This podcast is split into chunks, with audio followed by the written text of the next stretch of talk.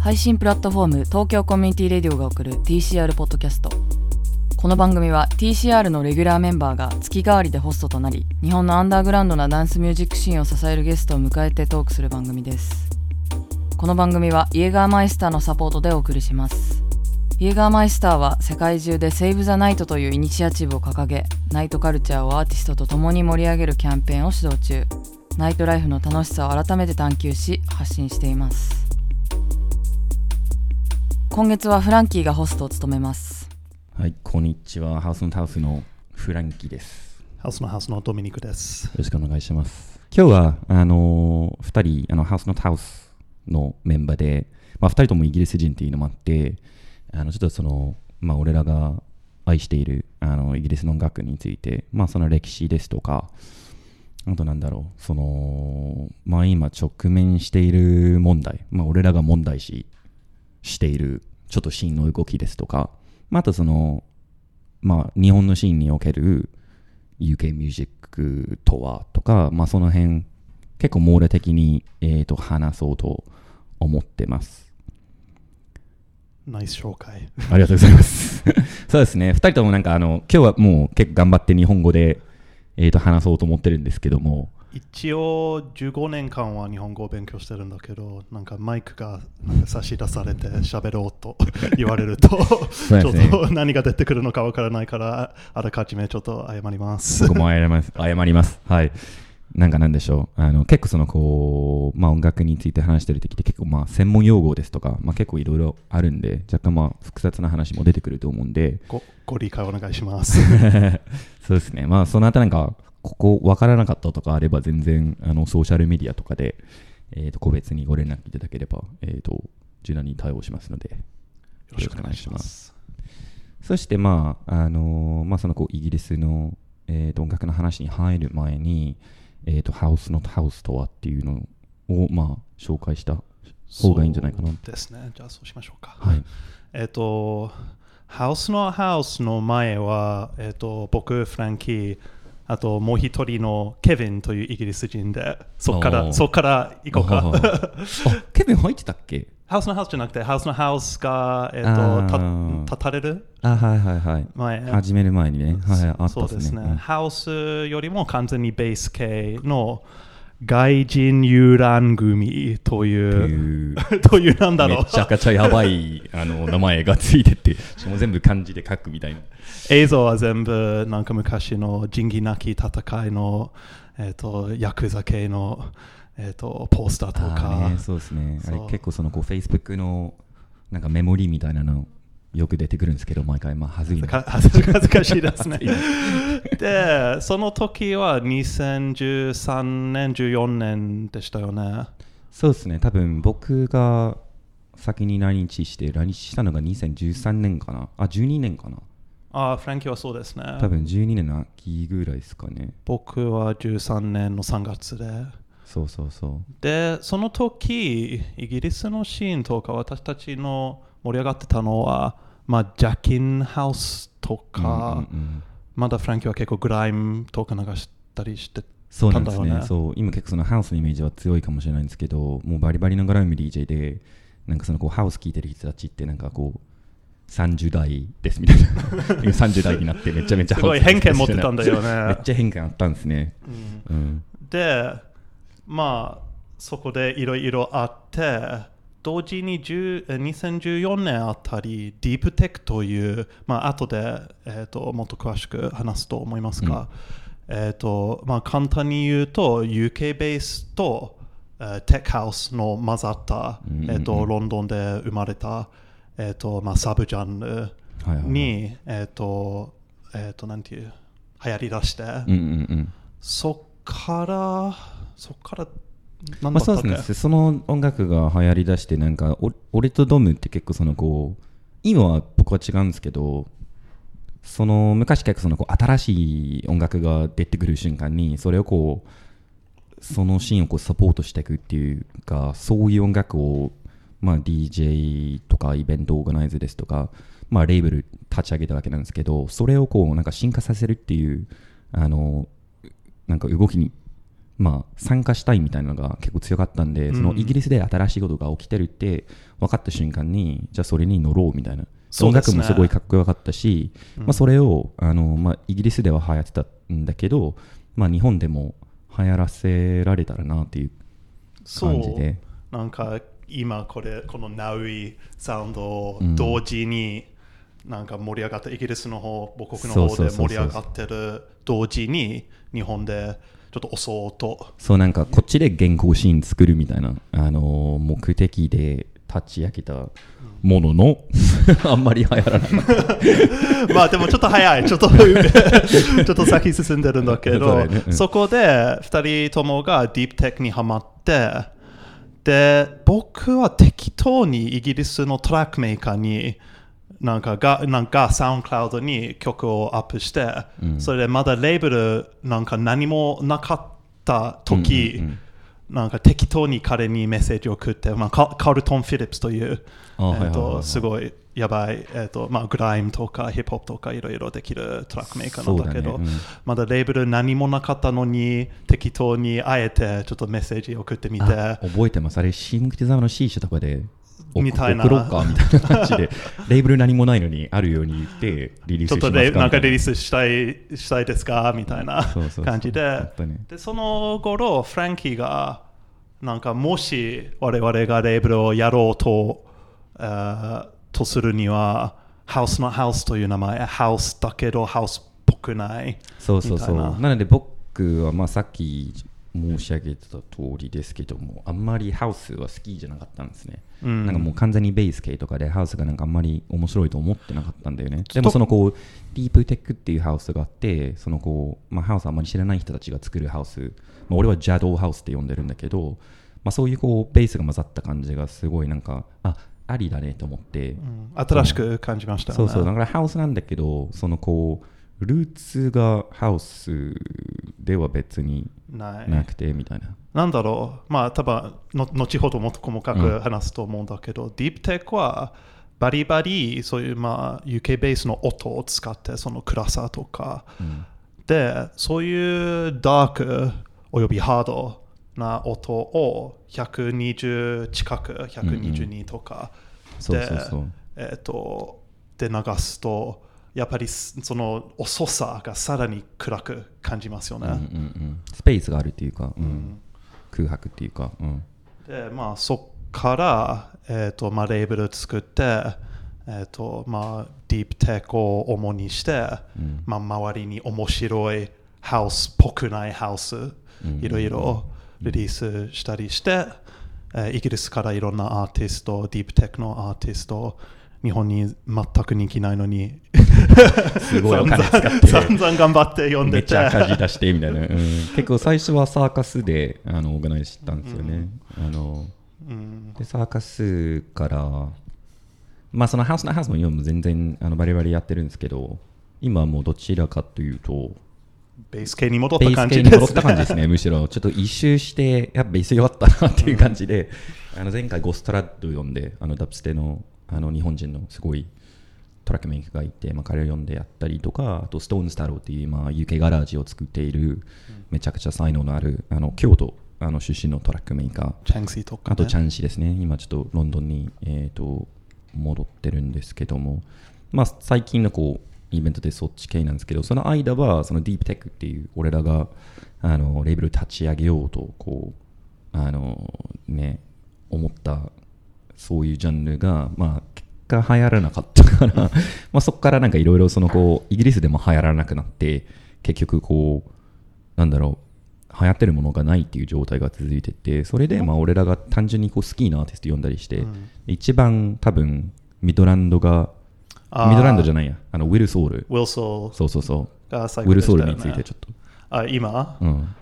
いやでもそれ面白かったんだよね。なんか、えっとうん私たちがなんか仲良く仲良くなったのは、えっと2019年。やば。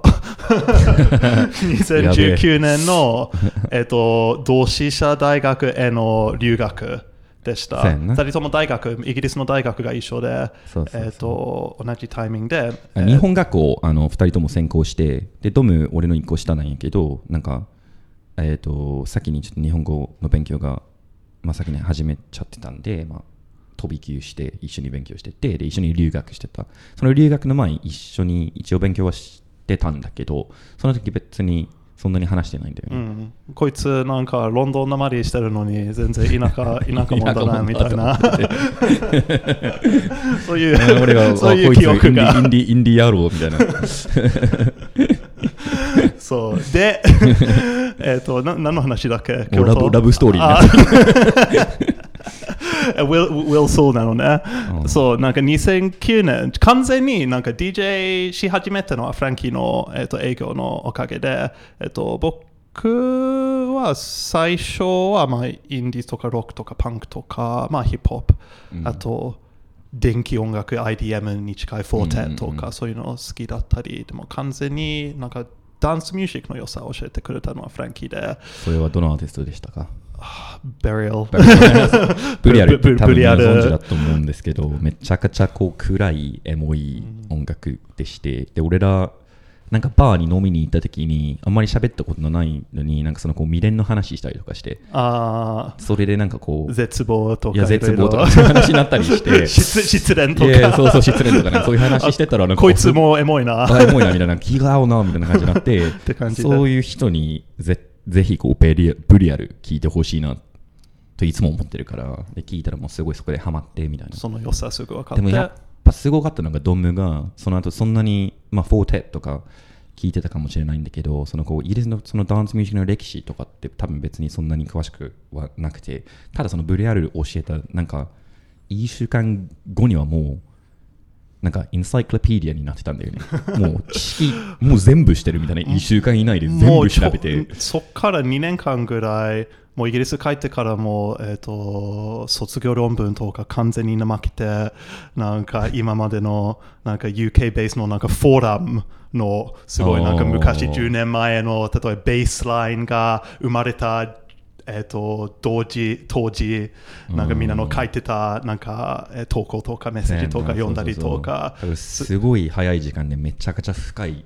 知識ができてて、もうこいつすげえなと思って。えー、とでもそれは2010年あたりで、うん。ちょうどダブステップが死にかけてきて、ん。UK ファンキーもピーク乗り越えて、まあ今日はそこからその何？えっ、と音楽の波新しい、うんうん新しいの出たりなんかみんなちょっと懐かしくなって、うん。なんか前のみど前のに戻ったりとか、うんうんうん。そういうちょっと循環についてもちょっと後ほど話す。そうだよねハウスのハウスの紹介はまあこれでいいんじゃないそうだね。We didn't talk about Will Soul. あ、Will Soul。あ、そう。すげえ脱線したな。脱線しましたあの、Will Soul はね、そう、だから Will Soul ってそのこうベース系に一周して戻ってくる直前、ほぼ直前で、その京都に行った時に2人ともめちゃくちゃハマったミックスがあって、でその時も、ハウスは完全にもう敵扱いでしただよね。あそうそうそうそうなんか、うん UK ベースの文脈では、ダブステップを作ってた人が、ハウスを作り出すと、つまる、つまらなくなったって証拠だったみたいな。俺らからしたらね、そうそう、その時。あの。そうなんかちょっとそのす鋭さをうん。ちょっと柔らかく、うん。なんかちょっと売れるように、うんうん、っなんかされてるみたいな。て思ってたよね。っ。て思っててただあの時フランキーがいやこのミックスはハウスだけど めちゃくちゃいいみたいな みたいな。言い回しをして、そうそうそう。で、そのミックスも多分2人とも合わせると再生数が100万ぐらい、うん、そろそろ超えてくるんじゃないかな。みたいな。それもう2010年ぐらいのミックスなんやけど、もうずーっとずーっと今までも全然聞いてるし。そう、Will Soul、あのまあ、そういう2人のこうそのラブストーリーにおける大切さもあるんだけど。あとハウスがうん今ハウスのレーベルとかハウスのイベントをやってる中でハウスが好きになる前、うん。好きだった最初に好きだったハウスのミックスとしてすごい意味があった。ウィル・ソウルのおかげもある、まあ、UK ファンキーが、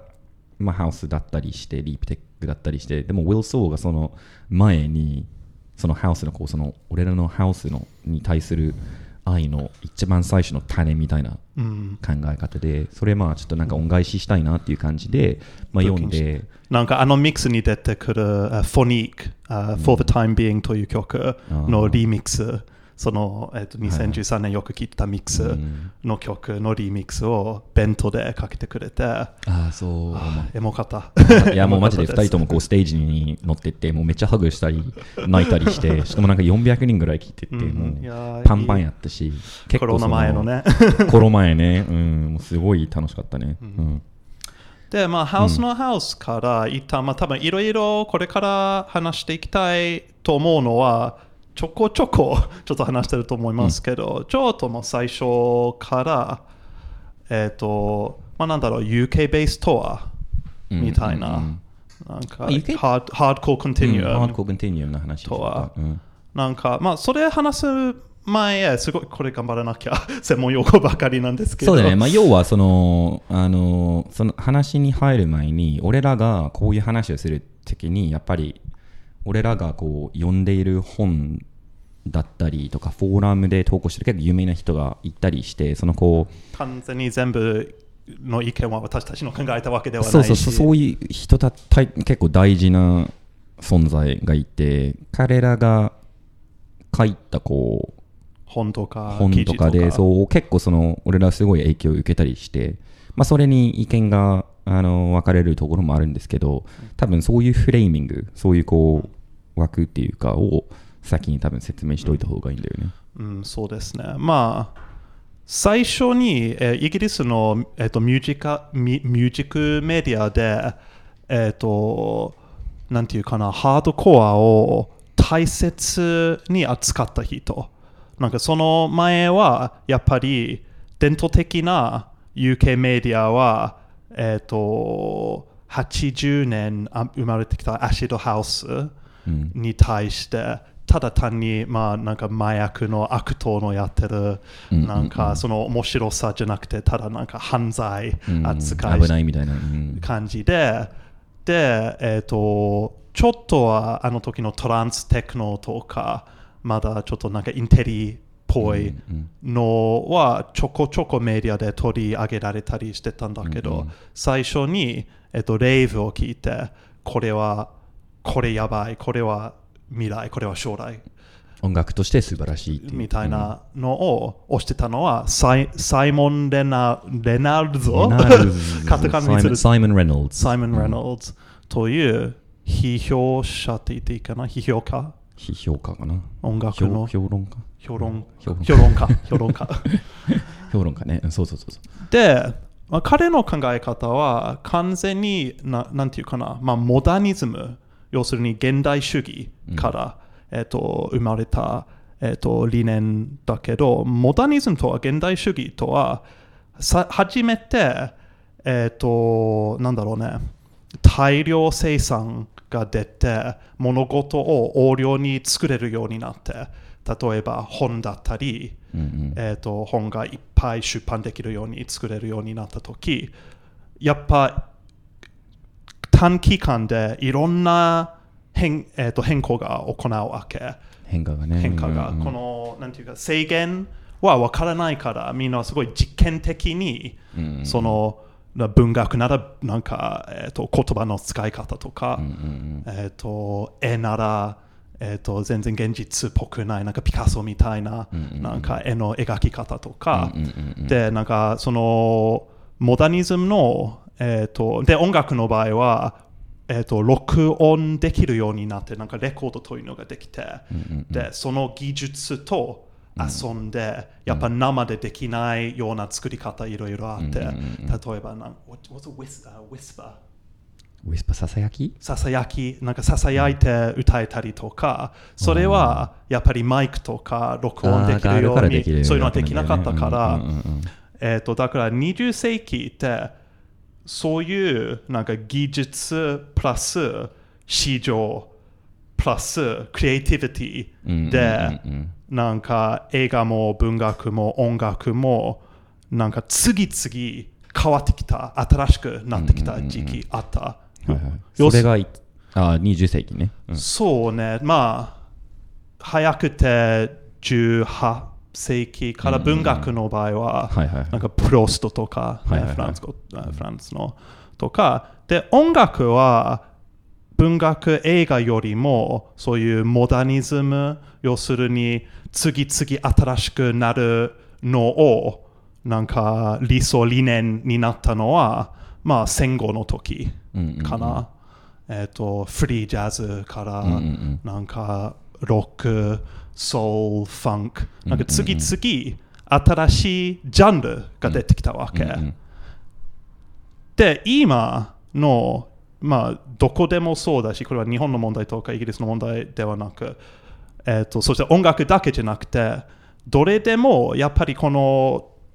短期短期間でいろいろ実験的に新しいのを作る期間がしばらく進むとなんだろうねまだ全く発見されてないスペースが少し少なくなる。なんか実験してこのこの技術の制限まで行って、でもその制限行ったらどそう。どうどうすればいい？そうだよね。だから、あの、音楽で言うと、その、こう、例えばサンプラーだったら、最初は3秒しか録音できなかったんだけど、それがどんどん、まあ今はちょっと無限になっちゃってるかもしれないんだけど、そう、なんか本当にこの技術でできるのがちょっと制限されるから、ね、どれでもなんかモダニズム、現代主義、要するに新しくしろみたいなモットーがあったのね。エエズラエズエズラ・パウンドという文学家の、えっと考えた Make it new 新しくしろうん。から、えっ、と、なんかいいんじゃない今までので遊べばみたいな、新しいもの何もないみたいな考え方に変えて、これは変わって、それはポストモダニズムという、うんうんうん。最初は文学で映画はやっぱりそういう懐かしいの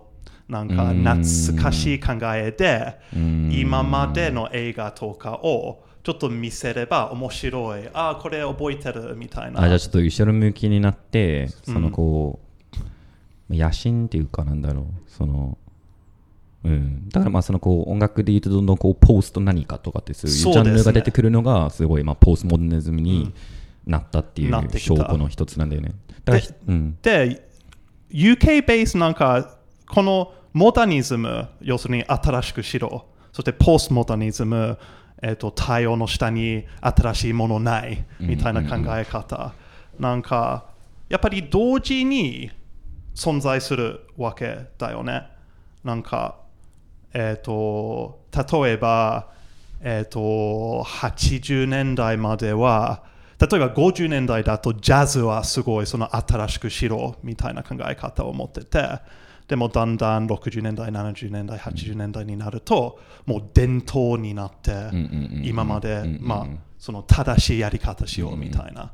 でもまあジャズはそうなったんだけど80年代ヒップホップが生まれ出してハウスも生まれ出してだからちょっと懐かしいシーンとそれで新しくなんか進んでるなんか将来へ未来へ進んでるシーンはしばらく2000後うん2000後半前半に2000年代2000 2000年代だよ。うん年代の前半あたりまで、多分そうだよね UK ベース、要するに、えっと、ハード、んなんかハードコアから生まれ出した、まあ、ジャングルドラムベース、ガレージ、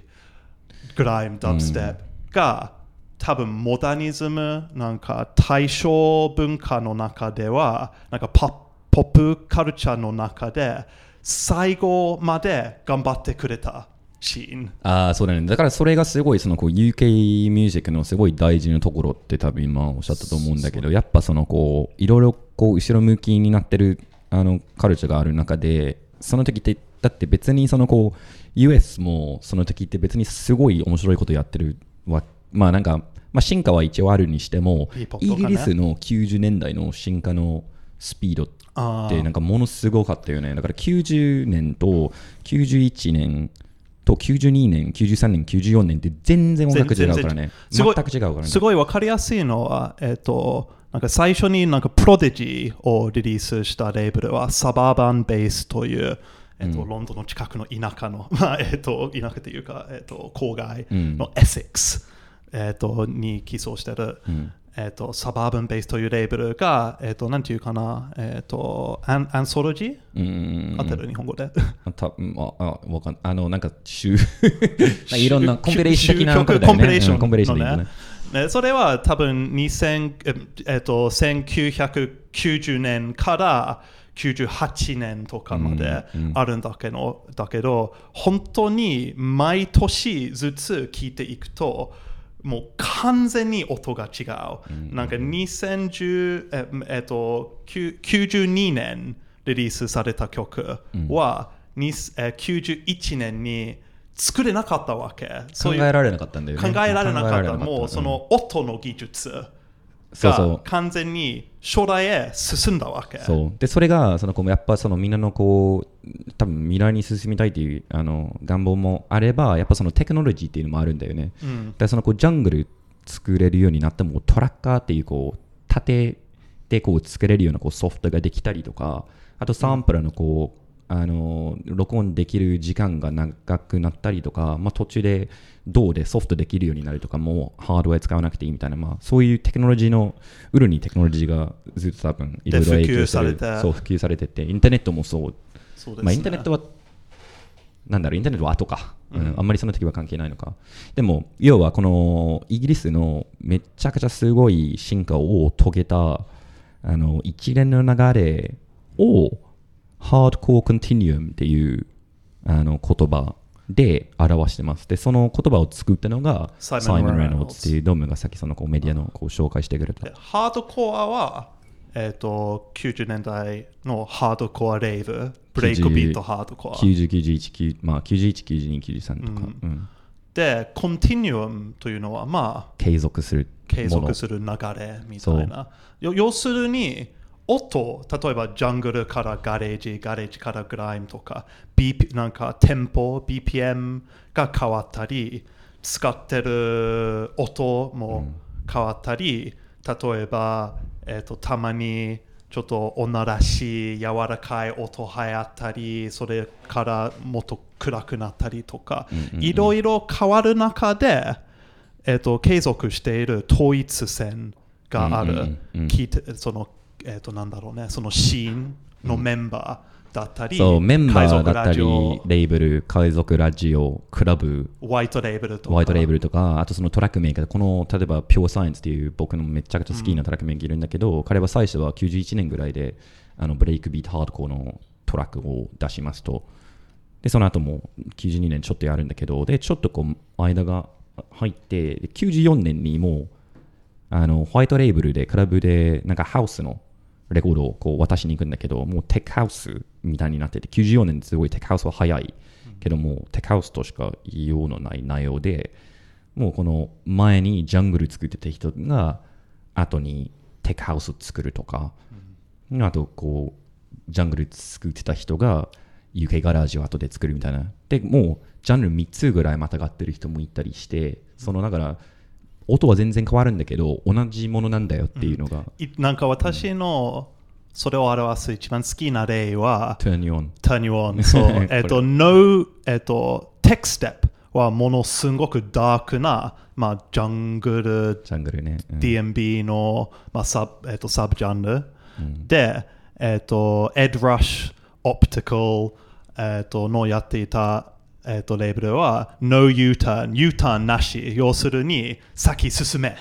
なんか未来へ進めって感じ。そうそうそうそう後ろ向けるな。そうそうそうっていうレーベル名だったけがあどって、それでサブレーベルを作って、ガレージがちょっと流行り出した時期、No U-Turn の、えー、と文字をちょっと変えて、Turn You On. ムラムラさせる。ムラムラさせる。でそれがめっちゃ面白くて、そのこうテクステップっていうのがものすごくこうダークに、